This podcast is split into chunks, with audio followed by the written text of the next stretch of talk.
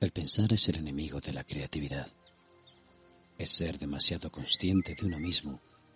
Y ser demasiado consciente de uno mismo es negativo. No puedes intentar hacer cosas. Simplemente debes hacerlas. Ray Bradbury, escritor.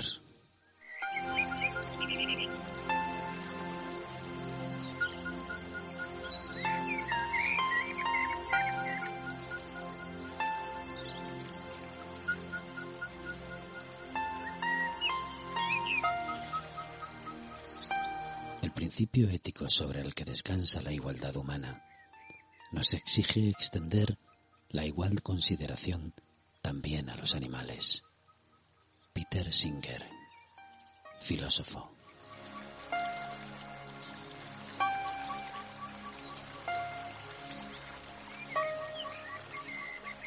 Creatividad y veganismo nos acompañan hoy por el bosque de las experiencias, ofreciéndonos un universo nuevo, lo suficientemente positivo como para que podamos unir ambos senderos y alcanzar, como pretendemos siempre, la capacidad de discernir.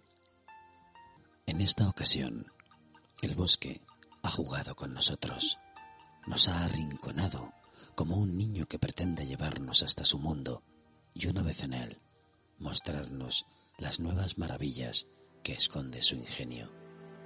Y así ha sido.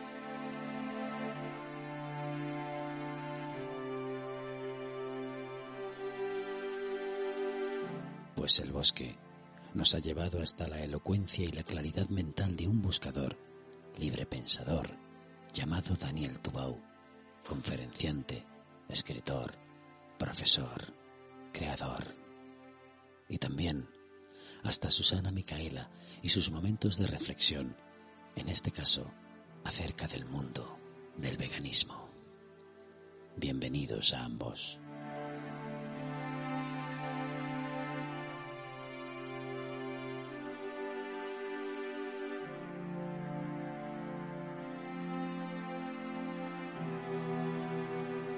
Nosotros, como siempre, abandonamos el bosque de las experiencias y nos adentramos en las salas de los encuentros. Bienvenidos al experimento de las páginas de arcanos.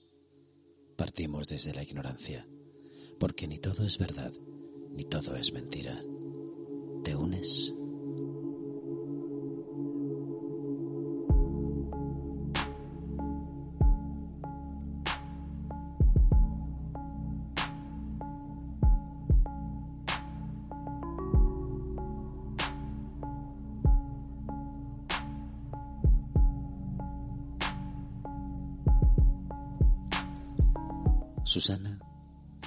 Su mundo con la sonrisa de una buscadora que ha pasado por miles de otros mundos y universos. Una buscadora que se ha internado en todas las selvas, que se ha unido a la naturaleza y que ahora mismo abraza al mundo vegano con el que nos va a acompañar esta noche.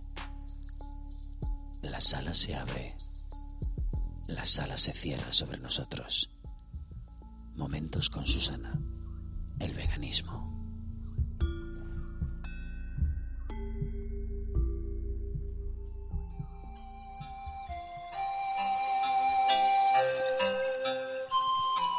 Susana, ¿qué tal? ¿Cómo estás? Hola, ¿qué tal? Buenas tardes o buenos días desde el punto donde nos están escuchando. El tema de hoy es alimentación vegana. Yo empezaré desde mi experiencia, ¿no? O sea, yo empecé con el vegetarianismo a los 17 años y en, entre esos años también a veces he comido carne, no he comido carne y vuelto a ser vegetariana, pero actualmente ya llevo, voy a hacer un año más intenso como vegana, ¿no? Y en mi, en mi alimentación este, vegana, yo personalmente, mi alimentación está basada en mi meditación. ¿Eso qué significa? Que yo aparte de ser vegana, por el tipo de meditación que llevo, llevo más una alimentación un poquito más estricta, ¿no? Que se llama alimentación sádvica que significa alimentación sutil. Sádvico viene del sánscrito, sutil. ¿Qué quiere decir eso? que aparte de ser vegana, no como cebolla, ni ajo, ni hongos. Eso se le considera dentro de mi línea tamásico. ¿Eso qué quiere decir? Que porque son muy fuertes, no son buenos para mi meditación o que pueden ser buenos para como medicamentos.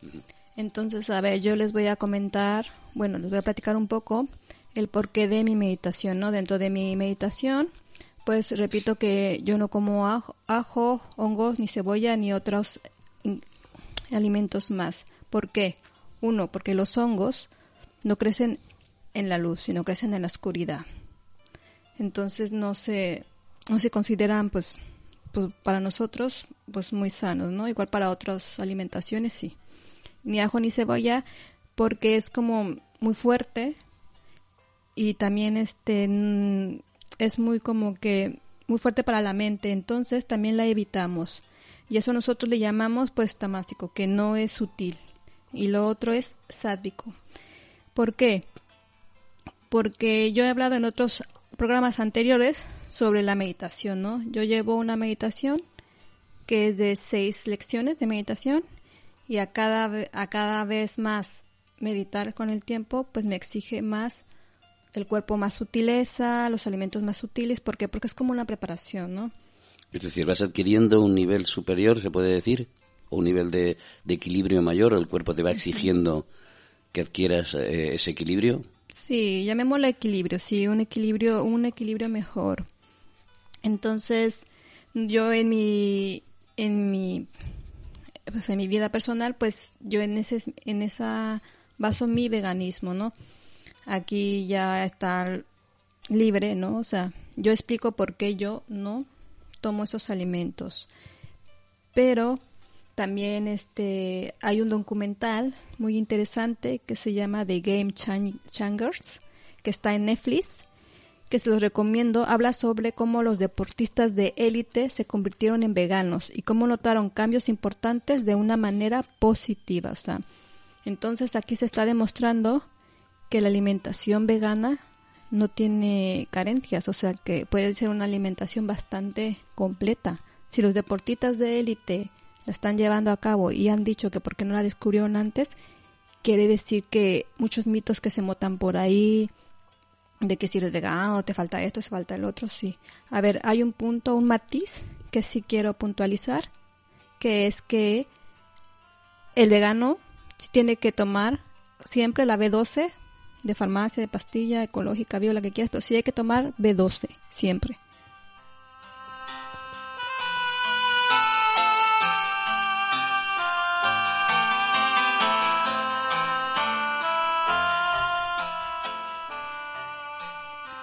¿Qué otras cosas también puede uno atraer sobre la alimentación vegana? Si retrocedemos un poco, y no tan lejos en la actualidad, nos hemos dado cuenta que muchas de las grandes pandemias, como la actual que estamos viviendo, vienen también por animales, ¿no? Como el SARS, la gripe aviar, la gripe porcina, todos estos se han propagado a través de animales, ¿no? También es como que nos están mostrando, ¿no? O sea, todos estos virus que han sido demasiado fuertes y ha muerto mucha gente, se está dando cuenta que vienen de animales. También es como decir, más, más a la vista no puede estar, ¿no? O sea, el evitar comer animales. El hombre, si se dan cuenta, pues se ha vuelto más como un depredador. ¿Por qué? Porque a mayor consumo de exigencia de carne, ¿qué es lo que se hace? hay más deforestaciones porque hay que sembrar más trigo, porque hay que sembrar más alimento para los animales. Y entonces se está perdiendo como el equilibrio. Y tampoco es que la carne que se come ahora actualmente sea del todo sana, porque es producida masivamente. A de no ser que sea una carne ecológica, pero ¿cuánto es 100% que la carne realmente sea ecológica? ¿Cuántos millones de seres somos? ¿Y cuánta carne ecológica se puede realmente ser ecológica? O sea, ¿cuánto? ¿Cuánto es la verdad o el mito?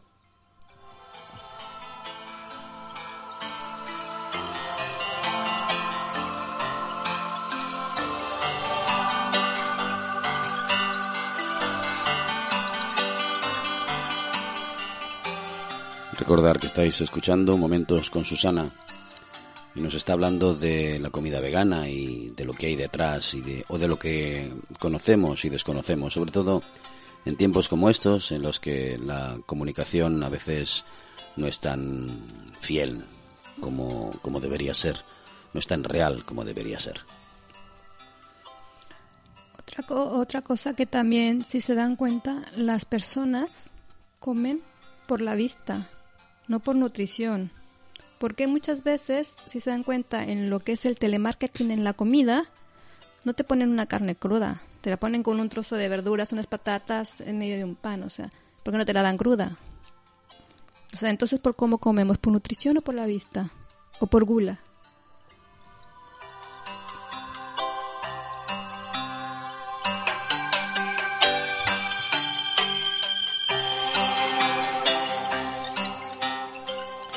Buena propuesta que dejamos ahí en el aire.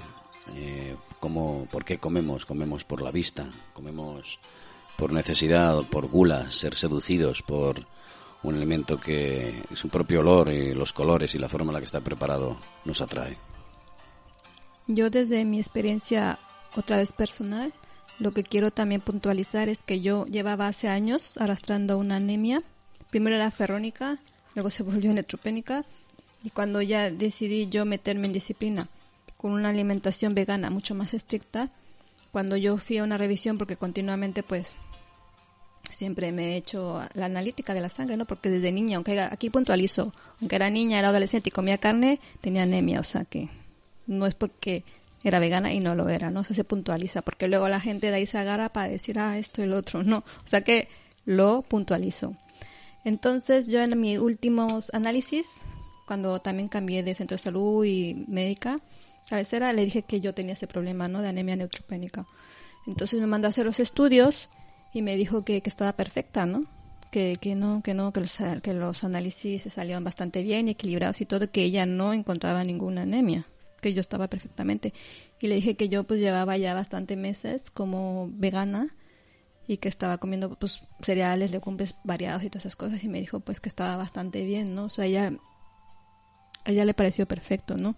Entonces, ¿dónde están los mitos? ¿Dónde quedan?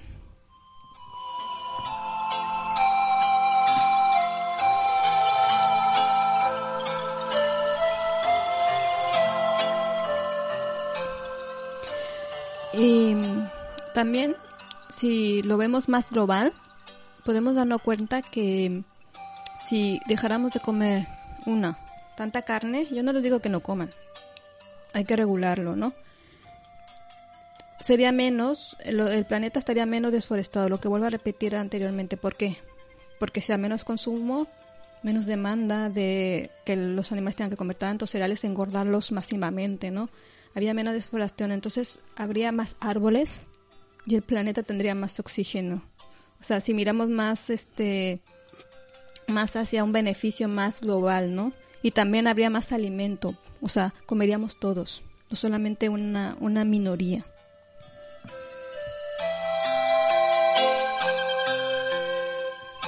El dilema, el dilema de que quienes rigen, quienes controlan esos intereses que hay detrás y, que al final, pues como todo, lo convierten en un negocio y sabemos perfectamente, como dice bien Susana, esa deforestación que está destruyendo la naturaleza y también está matando determinados hábitats y precisamente mm, sacando de su propia forma de vida, su propio hábitat a personas y a tribus y demás que, que han vivido de la, con la naturaleza, con la naturaleza, junto a la naturaleza.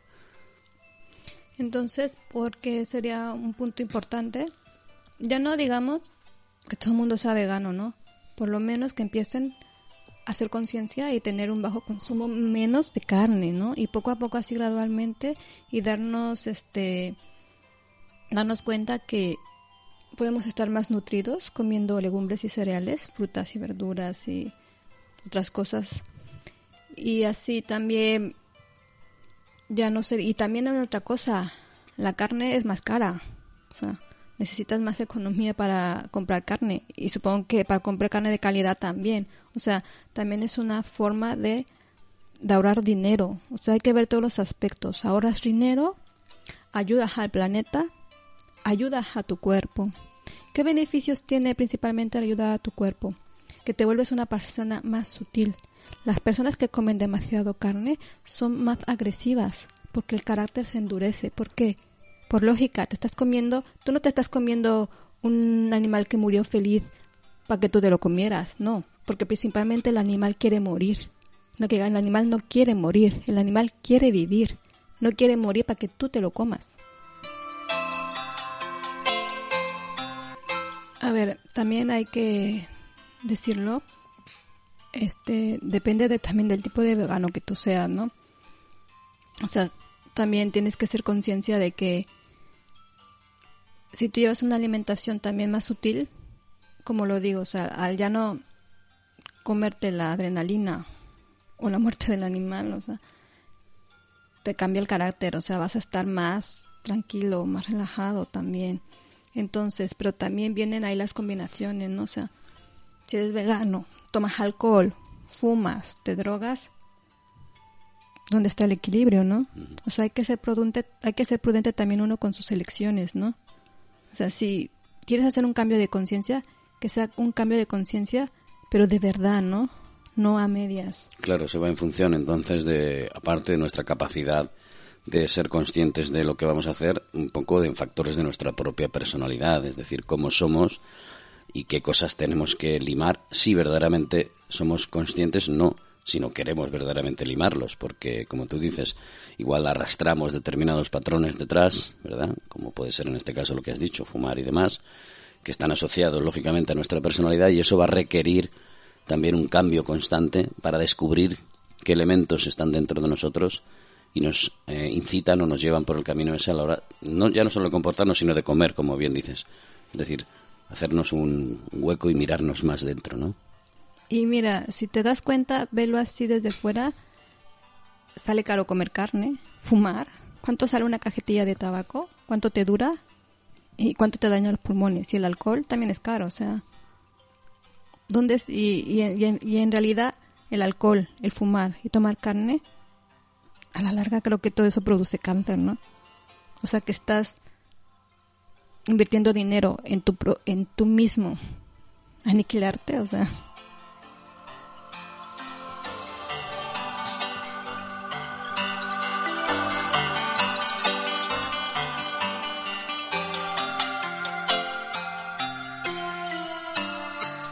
Tenemos que hacer un viaje hacia nosotros, lo que nos propone Susana hacia nosotros, hacia adentro, para descubrir que esos hábitos, esas formas que hemos adquirido a lo largo del tiempo a la hora de comer, independientemente de que también es cierto que habría que adaptar un poco esta visión ¿no? a determinados lugares geográficos, ¿no? a determinadas culturas, ¿verdad, Susana?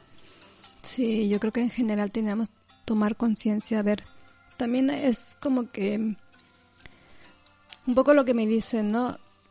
En mi experiencia cuando sabe que soy vegana, ¿no? Me dice, ay, es que si vivieras en estos países donde están los iglús, que solamente pueden comer este animales, digo, pero a ver, la realidad es que no estoy ahí. La realidad es que estoy aquí, ¿no? O sea, es como puede decir, ah, es que si viviera en el año dos, hace mil años atrás, cuando era la época de las cavernas, o sea, no, o sea, por favor, si vamos a comparar, que sea con comparaciones realistas. Y aparte... No voy a irme a vivir a los iglúes, no me voy a ir a vivir a esos países, que estoy aquí, ¿no? O sea, hay que ser lógicos también, ¿no? Tenemos todas las posibilidades para comer de una manera más sana, pero no, no quieren. O sea, la, la palabra es que no, no, no quieren.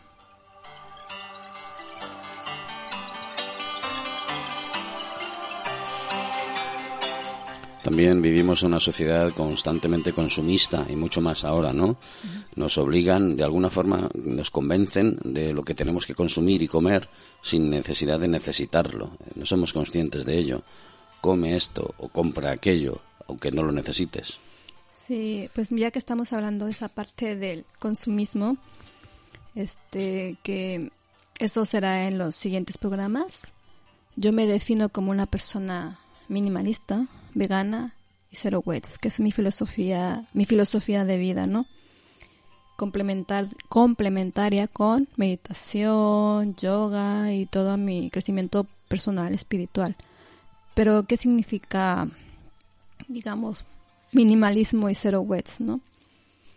Minimalismo es una persona que justamente lo que tú has dicho, o sea, no, no consume, ¿no? Es, tiene lo necesario, no, no compra aglomeración de zapatos, de ropa, ni de artículos, ni nada, y si compra, compra con conciencia. Intento comprar, si compro algo que dure, ¿no? o sea, y si tengo que reciclar algo, lo reciclo. Eso es, eso es un poco una vida minimalista, ¿no? O sea, vivir realmente con lo indispensable, no acumular. Porque el acumular también es como... La persona que acumula es un punto de que tiene un poquito así como de depresión o de ansiedad porque compra porque quiere llenar un vacío. O sea, ojo, con el consumismo.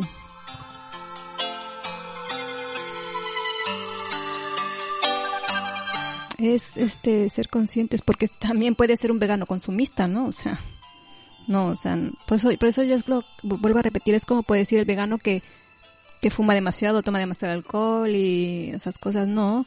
O sea, si vas a ser un vegano, que seas un vegano con conciencia, ¿no? O sea, come lo justo y necesario.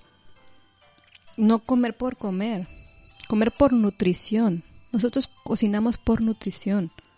Vemos los minerales, vemos las vitaminas, vemos las combinaciones y comemos por nutrición, no por gula. Sí hay que ser conciencia por lo que uno come.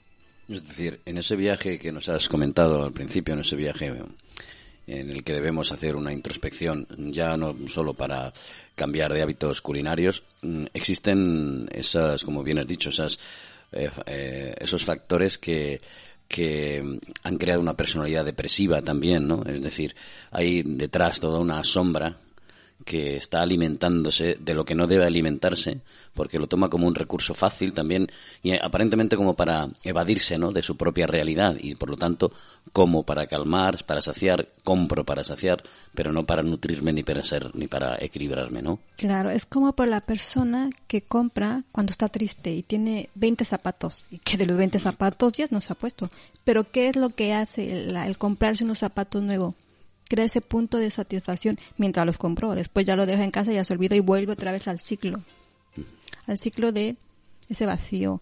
Entonces, sí, la tele, los medios, todos nos van a bombardear. Y también es verdad que como hemos dicho tú y yo otras veces, todo se vuelve modas, ¿no? Que sí, ahora hay mucha moda de, por ejemplo, de veganos o mucha moda de lo que sea, ¿no?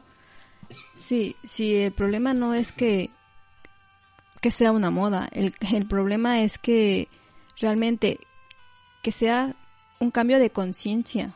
No, no, porque soy moda, hoy hago esto. Es como tú y yo lo hemos hablado anteriormente, para no nombrar. Ciertas terapias se vuelven moda, ¿no? Y todo mundo hace el curso de esa terapia. Y todo mundo son esa terapia. Pasa de moda, seguimos a la siguiente terapia. Pero cuando eres tú mismo? Nunca. Siempre eres un, eres un borrego más, pero a nivel espiritual.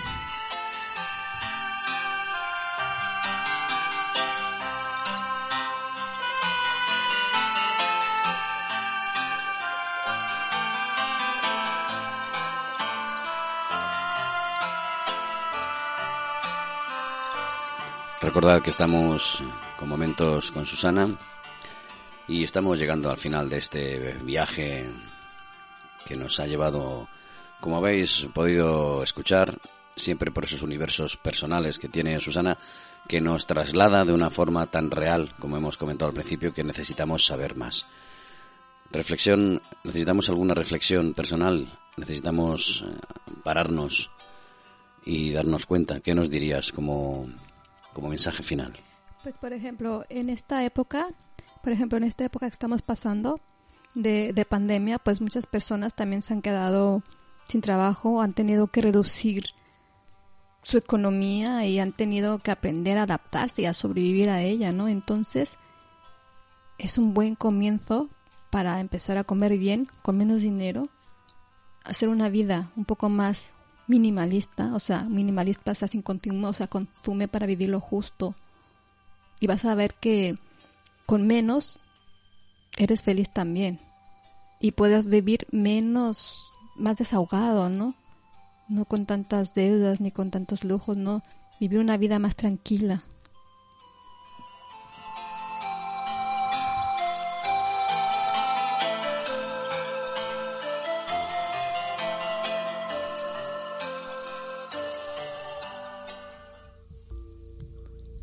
Susana se despide de nosotros.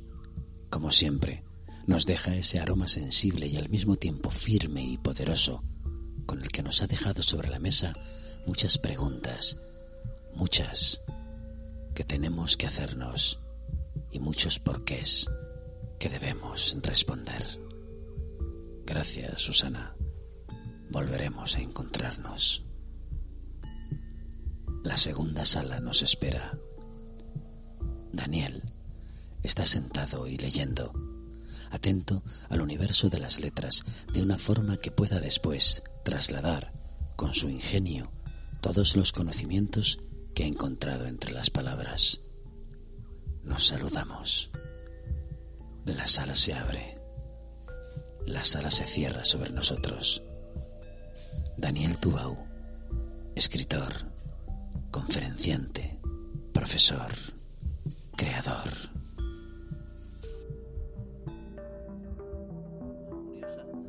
Me llama la atención en que habla de ti, que dice que eres miembro fundador de la Sociedad Decepcionista. Sí, exactamente, ¿no? En el, es la única, el único club al que he pertenecido en mi vida y es como una, bueno, es una broma que hicimos en la universidad, los compañeros de la Universidad de Filosofía y entonces en, en una ocasión pues estábamos todos muy decepcionados con el mundo y con, y con todo lo que nos rodeaba y decidimos fundar esta sociedad. Entonces decidimos ahí en un, en bar que se llama El Brillante, empezamos a hacer las reglas, ¿no? Sobre una carpeta, una de, de las fundadoras tiene la carpeta donde están nuestras reglas y tal, pero vamos, no sé si conoces las reglas que son más o menos como que eh, algo así como todo es decepcionante. Primera norma, primera regla, todo es decepcionante, ¿no?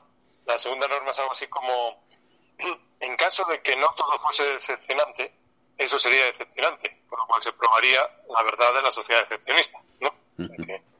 digamos así como, fue como una especie de broma, pero consideré que eh, con la sociedad secreta ponerlo ahí, ¿no? Porque tenía su,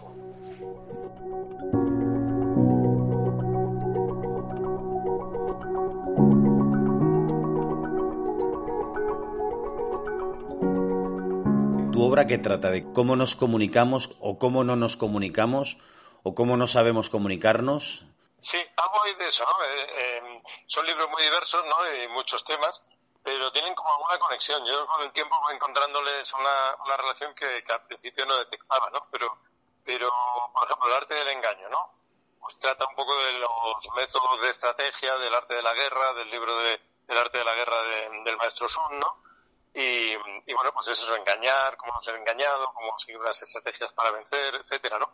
Y después tengo uno sobre Sherlock Holmes, una nota elemental que también trata de algo parecido, trata también de los métodos para descubrir la verdad, para, para descubrir pues algo que ha sucedido, para entender el mundo, para leerlo, ¿no? para ser, ser capaz de leer en toda la, la realidad de en cualquier escenario, como Sherlock Holmes cuando va a un crimen, ¿no? Entonces, pues, ver todos los detalles y todos los datos que le pueden aclarar y después eh, tengo otro que se llama Nada es lo que es, y es sobre el problema de la identidad, ¿no? Entonces siempre, y, otro que es el ojo de la infidelidad, ¿no? Lo que quiero decir con esto es que, en cierta manera, veo que muchos de ellos, eh, digamos que, que ataco alguna certeza o alguna seguridad o algo que más o menos se, se cree, por ejemplo, la, que la fidelidad es una virtud, pues yo digo que no es una virtud, en nada es lo que es, digo que, que la búsqueda obsesiva de la identidad es un error, ¿no? En la que estamos, todo el mundo está obsesionado con la identidad hoy en día, ¿no? yo creo que es un error buscar esa, esa identidad tan, tan radical y tan separada de la identidad de los demás. Y también en los del guion, también, el, por ejemplo, tengo uno de El espectador es el protagonista y veo que también en el subtítulo es manual y antimanual de guion, ¿no? Con lo cual siempre estoy como un poco en, ese, en esa frontera de lo, de lo establecido y de, y de no, no ser un iconoclasta que, que derribe, derribe todas las estatuas porque sí, pero sí cuestionar mucho muchas de las de las ideas hechas, ¿no? De las ideas más aceptadas. En parte eso es una de las cosas que, que los une a, libros esos tan diversos que cada uno trata de una cosa.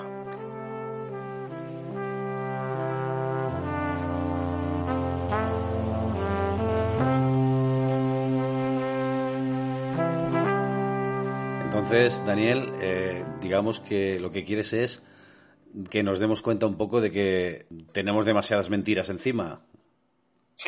Sí, ¿no? Esa ese, ese es una obsesión. De hecho, los, entre los próximos que tengo, tengo uno que sobre también sobre la creatividad. Bueno, la creatividad en gran parte es eso, también darse cuenta un poco de que podemos combinar cosas que normalmente no se combinan. Una de las, de las características más claras de la creatividad es poner en conjunción dos cosas que están muy separadas, que van cada una por su lado, y de pronto el acto creativo consiste, como decía Kessler, que también fue un, investigador de lo paranormal en los últimos años de su vida, Arthur Kessler, ¿no? Y, él decía que era como la creatividad la conjunción de dos planos separados, ¿no? Entonces sí, yo creo que, que busco un poco eso, ¿no? me gusta mucho además eso, combinar cosas diferentes. Por ejemplo, cuando escribo un, libro de, yo qué sé, de, eh, sobre el arte del engaño, pues a lo mejor me leo un libro de física cuántica o algo así, ¿no? Para combinar una cosa muy diferente, ¿no? Porque me gusta esa, ese poder del azar de cosas que no parecen tener relación, pues de pronto relacionarlas. Y la mejor manera de relacionarlas de manera inesperada, pues es precisamente el azar, el azar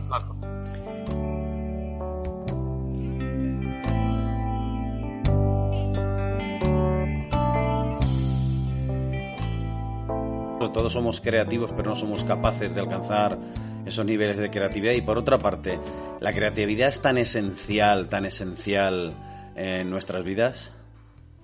Sí, bueno, ahí, tenemos. La creatividad precisamente ahora es como una palabra de moda, ¿no? Entonces las palabras de moda al final nos empiezan a cansar. Yo mismo que, en mi próximo libro sobre creatividad, pues ya el hecho de mencionar la palabra en sí, como es una especie de fórmula mágica también, pues pues acaba de, desgastándose un poco, ¿no? Pero a pesar de ese desgaste que le produce la moda, yo creo que sí, que la creatividad es, fundamental y la creatividad, sobre todo asociada a la curiosidad, ¿no? El hecho de la curiosidad, el que seamos curiosos, el que queramos descubrir cosas nuevas, todo esto que en las mitologías, en las religiones se ha atribuido casi siempre a las mujeres, ¿no? Como Eva con la manzana o Pandora cuando abre la caja de donde supone que están todos los bienes o todos los males, ¿no? Y parece que, era como una, un pecado femenino, pero hoy en día no pensamos así. Durante la Edad Media se pensó así, la curiosidad era, estaba muy mal vista y ahora no. Ahora precisamente porque estamos en una época en la que parece que la creatividad, todo lo que sea curiosidad, etcétera, pues está muy bien visto. Y yo creo que sí, que es muy importante para, para moverse por, por la vida, ¿no? Para no, para no ir eso por los caminos ya hechos, para, para encontrar que también hay maneras mm, no solo de, conocer, que también es, es importante, evidentemente, sino yo diría que también de disfrutar. También, digamos, un cierto temperamento creativo te lleva a disfrutar de la vida, disfrutar del amor, disfrutar de los amigos, no solamente el conocimiento sin más. Hablando precisamente del conocimiento, una de las mm, cuestiones que yo creo que son esenciales y imagino que tú coincidirás es el tema de, de saber discernir ¿no? entre una cosa y otra y parece ser que hoy día entre la situación que estamos viviendo y cada vez más que salen eh, y me vas a permitir la palabra, más iluminados, pues parece que las personas no tenemos, no nos paramos a discernir, ¿no? No nos paramos a, diferenciar y a separar. Eh, eh, ¿También ahí influye nuestra creatividad o eso es aparte? No, seguramente influye. Influye a lo mejor de una manera paradójica. Fíjate que ahí puede haber un aspecto paradójico porque uno de las, digamos, uno de los alimentos, de los fuegos que alimentan la creatividad es el, la información, que haya mucha información. Pero quizá nos hemos pasado información, ¿no? Nos estamos pasando información y estamos recibiendo una cantidad tan grande de información tan constantemente que la nueva información nos está sacando constantemente de la anterior y no nos permite, digamos, reflexionar sobre ello, pararnos un momento, profundizar un poco más, porque ya enseguida vienen nuevas informaciones, ¿no? Esta, esta sobresaturación de información a lo mejor hasta, hasta el final es malo para la creatividad por la incapacidad de focalizar, sobre todo, ¿no? De, de centrarnos en una cosa y de sacarle fruto, ¿no? Hay una cosa que decía un Krakauer, si no me equivoco, se llamaba el teórico, que decía que hay una cosa, él lo aplicaba al cine, ¿no? Y decía que hay una, una situación que se llama, la, lo llamaba la, fascinación por la herramienta, ¿no?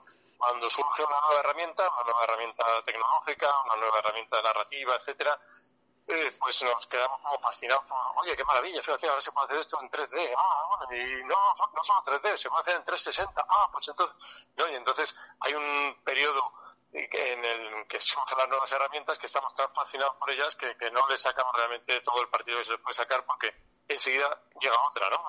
Y, es ese momento, ¿no? Y bueno, pues ahora llevamos como 30 años así que no paran las herramientas de salir cosas nuevas, ¿no? Eh, hablamos hoy en día de, una cosa que haya en, en, la tecnología y dentro de un mes mm, ya nos hemos olvidado de ella, ¿no?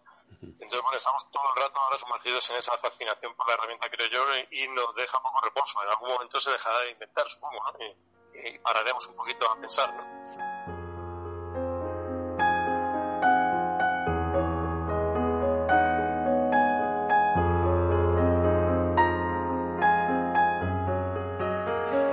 Según psicólogos y psiquiatras actuales dicen que la enfermedad de nuestro tiempo es el narcisismo, ¿no? El exceso de una sabiduría que al final se traslada a todos los estamentos, a todos los, a todas las redes incluso. ¿Consideras tú, eh, Daniel, que uno de los problemas del mundo precisamente puede ser, eh, hablando de la creatividad, hablando de la creatividad, el exceso de, de, considerar que todos sabemos todo, que todos nos hemos convertido en maestros de todo y en sabios de todo, sobre todo ahora por las redes? Pues sí, sí que podría suceder, ¿no? Realmente tenemos tan al alcance las respuestas a cualquier cosa, pero tan las obtenemos de manera tan sencilla en realidad, y en realidad hacemos tan poco esfuerzo. Pero como tú dices, sin embargo, da la sensación de que lo conocemos todo, ¿no? Lo conocemos todo, lo que sabemos es dar un clic aquí para conocer esto, ¿no? Pero, pero realmente no hay como un esfuerzo detrás, no hay una investigación propia, etcétera, sino simplemente pues buscar rápidamente que todo está ahí, lo que son los datos, ¿no? y sí que, y además lo que dices, o dice también este psicólogo, el narcisismo, pues seguramente también, ¿no? Porque pocas veces sea, seguramente, yo creo que, en, parte antes de decir esto, yo diría que eso de que solo las cosas pasan ahora y antes no pasaban siempre es muy discutible. En realidad en todos los tiempos ha habido casi todo lo que vemos ahora, lo que pasa es que de otra manera, también el narcisismo. Pero sí que es verdad que ahora la posibilidad del narcisismo es inmensa, o sea, la posibilidad de de empezar a difundir tu imagen, tus ideas, estas cosas que crees que se te ocurren y que son maravillosas y, y mandarlo al otro, a otra punta del mundo simplemente con un mensaje en Instagram o, así, pues claro, realmente es tremendo, ¿no? Y siempre encontrarás además gente que te, que te aplauda porque como decía aquel dicho de un torero español, del gallo, si no me equivoco, de hay gente para todo. Entonces hay gente para todo y también hay gente para, para todas tus tus rarezas o tus, a veces tonterías incluso, ¿no? Dices una tontería, pues también puedes tener público, ¿no? Entonces sí que el narcisismo seguramente crece mucho más fuertemente, ¿no?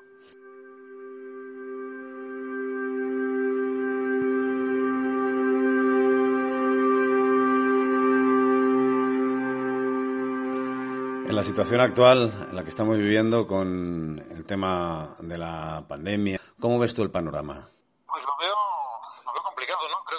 no sé nada original en esto, ¿no? El, asunto, a mí me, por un lado, mm, a pesar de, que podamos verlo en principio de una manera negativa, creo que, que en cierta manera el mundo ha tenido suficientes, que el planeta ha tenido suficientes mecanismos de conexión de unos países con otros, más de los que se podrían esperar y que ciertas cosas en ese sentido han funcionado. Pero al mismo tiempo no han funcionado bien, ¿no? Entonces me da la sensación de, que se reaccionó mal ya en el principio y bueno, pues eso todavía se buscaban excusas, se decía, bueno, pues no lo sabíamos, era una cosa completamente nueva, etcétera, pero creo que ahora que digamos que estamos en la segunda ola o estamos ya, se supone, llegando a la tercera, creo que se está reaccionando mal también, ¿no? No solo aquí, sino más o menos en todas partes, aunque hay excepciones muy honrosas, ¿no? Pero, pero eso me decepciona un poco, ¿no? La falta de, mm, de previsión en ciertas cosas que sí que se podían prever fácilmente y que sí que se podían, digamos, tomar medidas que, suavizaran lo que, lo que está sucediendo, ¿no?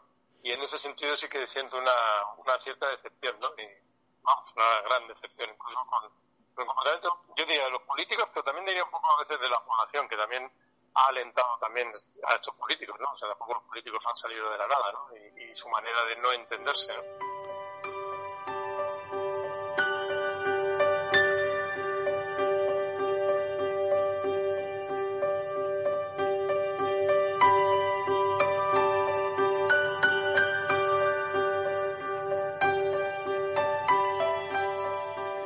muchos, eh, muchas personas que se mueven en el ámbito espiritual, eh, en fin, vamos a llamarlos buscadores o como queramos llamarlo, porque a partir de ahí luego se han creado más legiones.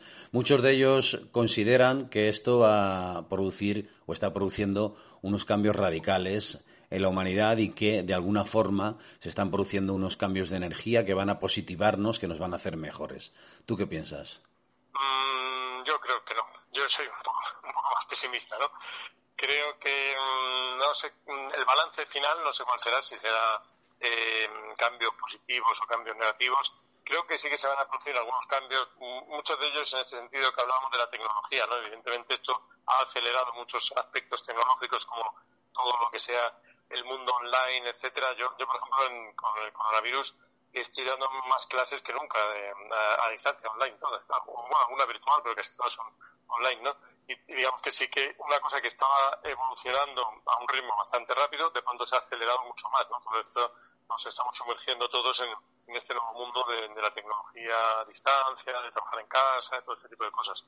Y después en el sentido espiritual, digamos, no estoy muy seguro. Ha, habido momentos, ¿no? Ha habido momentos durante todo esto de que vamos de, la pandemia en los que parecía que sí, ¿no? Que había como un deseo, veías, palpabas algo en, en el ambiente de mejora pero después en cuanto a las cosas suavizó un poco, mm, yo vi que la, bueno, me dio la impresión de que todo el mundo volvía un poco a lo de antes y ahora bueno pues ha vuelto a empeorar otra vez y supongo que cuando se acabe esto, supongo que dentro de un año así más o menos, pues supongo que volveremos a la normalidad así con cambios, ¿eh? yo creo que sí que se van a producir cambios, pero no sé si se van a ser cambios tan espirituales, pero a lo mejor si se producen cambios positivos, me atrevo a, a pronosticar, pero con muchísimas dudas, en, la relación entre los países y las organizaciones mundiales. ¿no? Es posible que haya una, una mayor colaboración, eso espero. ¿no? Y, bueno, también creo que, que, aunque ahora es difícil decirlo, creo que en, eh, por ejemplo, el terreno de la medicina y de la investigación se van a producir mm, un avance extraordinario. O sea, lo que se está investigando ahora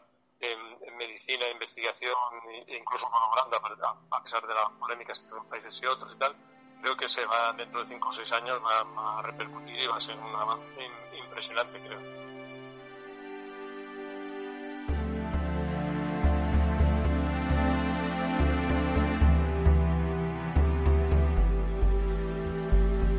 Tienes un libro que se llama La verdadera historia de las sociedades secretas que lo escribiste hace ya algunos años.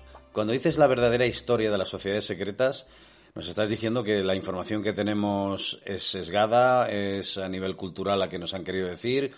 A pesar de que tengamos las redes aquí delante, todavía no hay un conocimiento real de lo que son. Sí, más o menos esa es la intención. El, título jugué con varios títulos posibles, que creo que uno anterior era algo así como una historia verdadera de las sociedades secretas, donde ponía una, entonces no es que fuese la, la verdadera, tendría que haber sido una verdadera historia, no la verdadera así tan dogmático, tan radical, ¿no? Pero jugaba con una historia verdadera por, una, por los relatos de, Luciano, el escéptico latino, ¿no? Y que contaba como historias así bastante fantásticas, pero burlándose un poco de ellas, ¿no? Lo que yo he intentado en el libro, de manera honesta, digamos, eh, dentro de todo lo que he podido, ha sido contar mm, una historia de lo que verdaderamente se sabe, ¿no? He intentado no contar cosas que, que parecen más eh, inventadas por diversos cronistas que, ha habido y que no he encontrado el, fondo o el dato o el hecho histórico real, ¿no? sino que parece claramente pues una invención. ¿no? Entonces intento, las sociedades secretas, yo creo la historia de las sociedades secretas es fascinante ya sin necesidad de inventar nada. ¿no? El asunto es que muchas veces lo que se hace es inventar muchísimas cosas para que parezca más interesante, pero yo creo que lo interesante es contar lo que se sabe y ya eso ya es ya es muy curioso y ya, y ya es muy revelador, ¿no? Y en ese sentido. Es como casi todos estos libros de sociedades secretas te prometen contar el secreto del secreto, de tal, no sé qué, ¿no? Pues yo aquí, esto tiene una ironía al título que, claro, no se capta si no lo sabes tampoco, ¿no? Pero bueno, es la verdadera, pues por una vez se cuenta la verdadera que es más sencilla que las otras, menos extravagante que las otras, pero más, yo creo que más verdadera.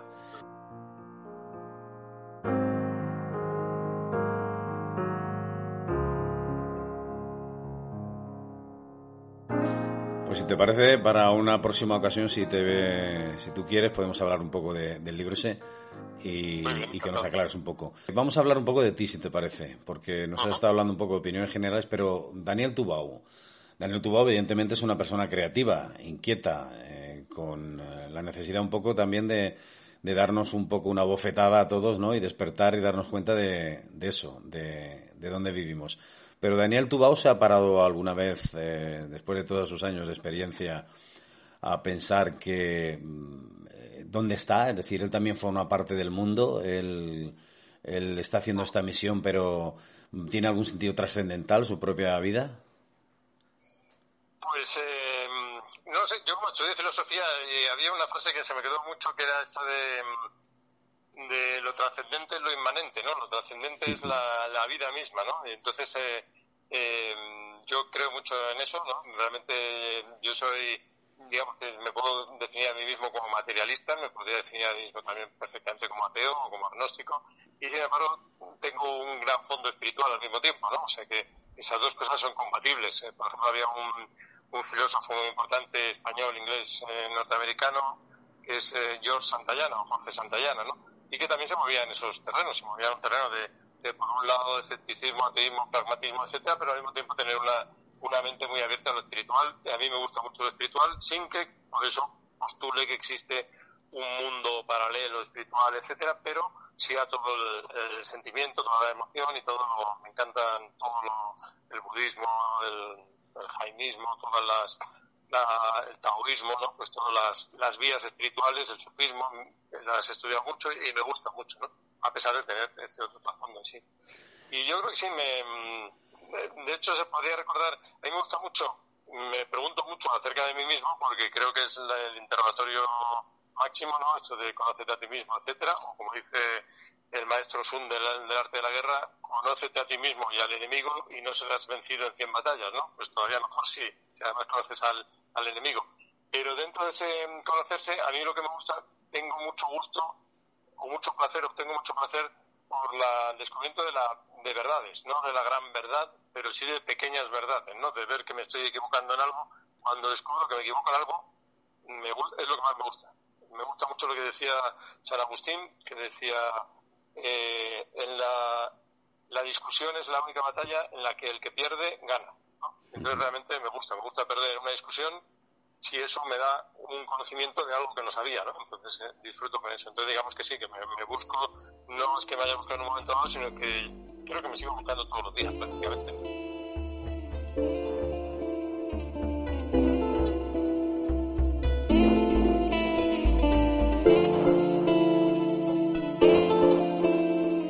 ¿Y ha habido algún momento en, tu carrera personal alejándote de todo lo que impartes? Es un poco difícil porque va implícita tu personalidad en ello, pero alejándote como, como solo, como ser humano, como Daniel Tubao, ¿ha habido algún momento en el que te has preguntado diciendo, bueno, ¿qué estoy haciendo? Es decir, ¿todo esto tiene sentido? Eh, ¿Estoy malgastando mi tiempo? ¿Esto de la, de la búsqueda de estas verdades que nos dices?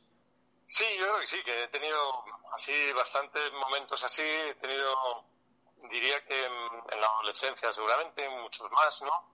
Después en un momento dado, de alguna manera, supongo que por diversas lecturas, está muy bien, por ejemplo, aquello de Víctor Frankl, ¿no? Del hombre, el hombre a la búsqueda de sentido, ¿no? La, búsqueda de sentido como, como algo que, le da sentido a tu vida. Eh, no encontrar el sentido, pero buscarlo, ¿no? Entonces eso, la búsqueda misma ya es un, ya es en sí mismo un, un sentido, ¿no? Y, también lo que decía el filósofo John Locke, ¿no? Que decía que él había entrado en club de masones y tal, y que al final, después de investigación, había llegado a, la conclusión de que el secreto del secreto masónico es que no había secreto, ¿no? entonces, pues eso es interesante ver cómo se puede mantener un no secreto y, sin embargo, ser interesante, ¿no? Entonces, yo creo que, que sí, que, en cierto momento seguramente sí que pensé que que bueno, que no tenía que buscarle un sentido y supongo que, que eso, que el sentido es vivir, ¿no? Simplemente. Y, y, que cada día que vivas, pues más o menos estés satisfecho con lo que haces. Yo le doy mucha importancia también, a pesar de lo que decía Dick Piaf, yo sí que me arrepiento de cosas, ¿no? Y entonces le doy mucho mucho sentido a, no arrepentirme, ¿no? A intentar hacer cosas de las que no me arrepienta. Eso, por ejemplo, para mí es una de las cosas más importantes de la vida es no ser injusto, no hacer algo que, haga daño a otra persona, por ejemplo, todo este tipo de cosas me motivan, digamos, que es como una búsqueda de sentido también, ¿no? Es decir, estoy actuando bien, no estoy haciendo nada que, sea malo, no, es que sea yo una, una monja así de la caridad y tal, pero vamos, intento, eso es una de las mayores motivaciones para mí.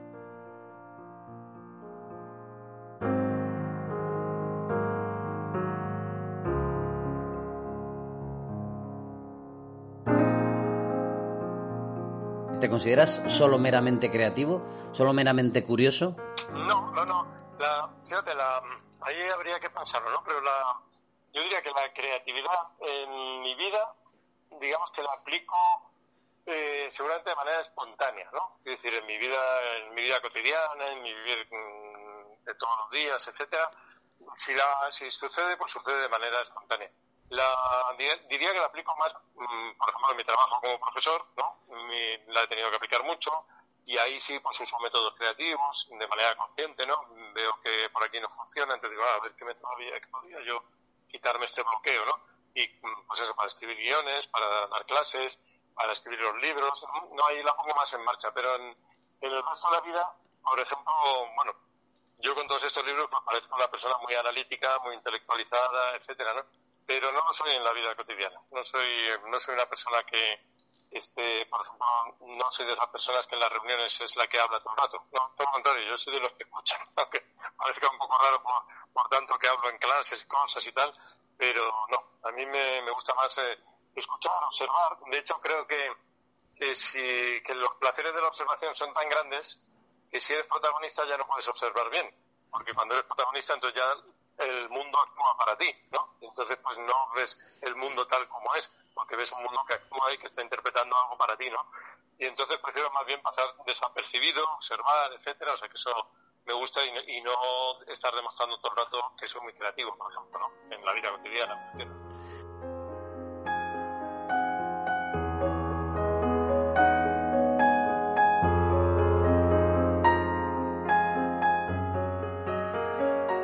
Como profesor, como profesor de escolares universitarios y demás, ¿qué sensación tienes cuando te enfrentas delante de un aula con adolescentes o con universitarios que te están viendo, que están depositando la confianza o que están ávidos de saber qué siente Daniel Tuba ante eso?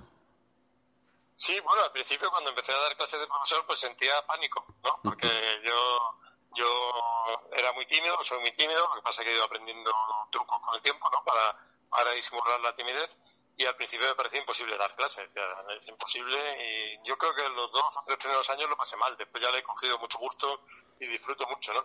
Pero lo primero que mm, veo, bueno, yo creo que hay una cosa. Lo, yo los alumnos no los veo, digamos, como, como a jóvenes, ¿no?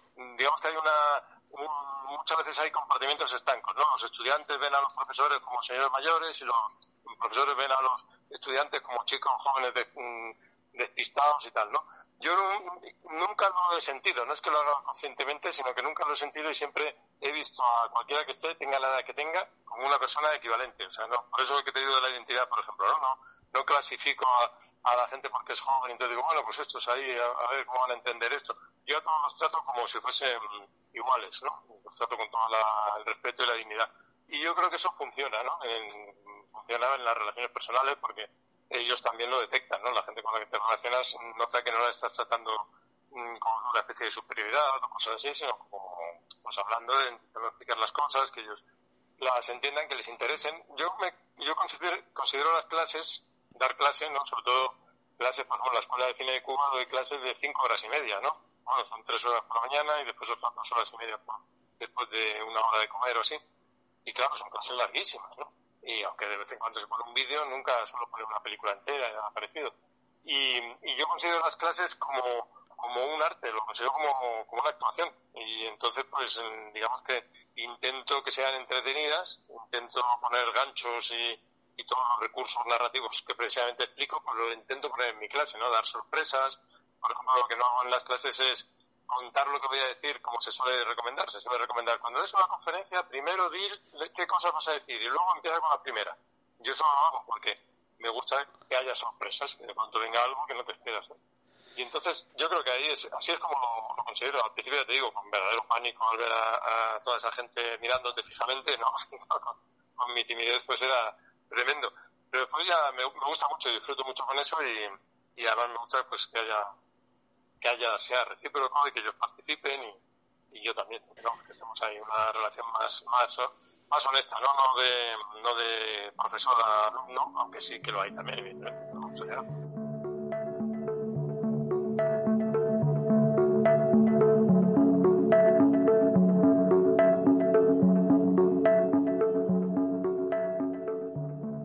Dinos eh, qué estás haciendo ahora, si estás haciendo el último trabajo, algún libro. Pues ahora estoy, eh, estoy presente con un libro que se retrasó con la pandemia y todo, que, ha salido y se ha publicado y que voy a presentar la semana que viene.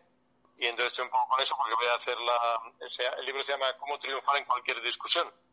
Y entonces en ese libro eh, se subtitula Diccionario para polemistas selectos y voy a presentarlo la semana que viene y entonces pues estoy preparando como un combate dialéctico con mi presentador que es Juanjo de la Iglesia eh, que que hacía la ética periodística en el antiguo Caiga quien caiga de Wyoming, ¿no? Y vamos a hacer ahí como un combate dialéctico divertido y tal, y estoy preparando un poco eso. Y luego preparando dos o tres libros, uno de, creatividad, que se llama La Musa en el Laboratorio, seguramente se llamará así, y es sobre cómo el estudio, cómo la, musa, digamos, entró en la, investigación y se descubrió que la creatividad eh, se podía se podía fomentar y se podía crear y se podía desarrollar. ¿no? Entre otras cosas, estoy con esas dos cosas ahora más o menos. Y quien quiera saber de ti, por las redes, ¿cómo te puede encontrar? Pues muy fácil. Con, yo tengo una página web que es eh, www.danieltubau.com y ahí están todas mis subpáginas que un día las conté y creo que son 113, o que hay de todos los temas. A, algún tema le interesará que pase por ahí, porque tengo de, todo, de historia, de, filosofía, de, lo que sea, de casi cualquier tema, incluso de, deporte, que no soy muy dado al deporte, pero algunas entradas también de deporte, por ejemplo.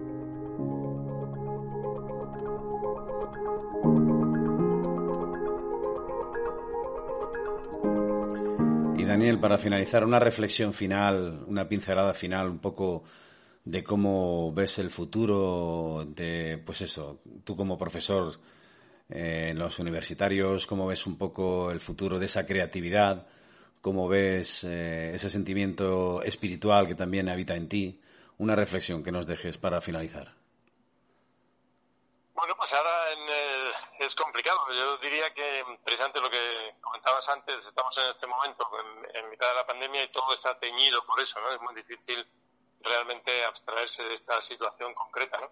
Pero bueno, yo diría que, si por un momento lo ponemos así entre paréntesis la pandemia eh, y nos situamos un poquito antes de que empezase todo y ahora nos situamos un poquito después de que acabe, ¿no? Pues y volvemos a, una situación normal, pues yo diría que mm, no lo veo no lo veo de una manera muy pesimista la, situación de, mm, del mundo, curiosamente, ¿no? Creo que, que en realidad no se han hecho muchos avances en los últimos 20 o 30 años, que creo que en el planeta se han conseguido muchas cosas, se han mejorado muchas, naturalmente todavía siguen muchísimas por corregir, pero espero, mira, ahora me puedo decir de lo que dije antes y espero que, esto que hemos vivido con la pandemia, cuando salgamos de ello, también nos den nuevas energías y, bueno, y todo, y todo vaya por un, camino más entusiasta o, así, ¿no? Eh, espero.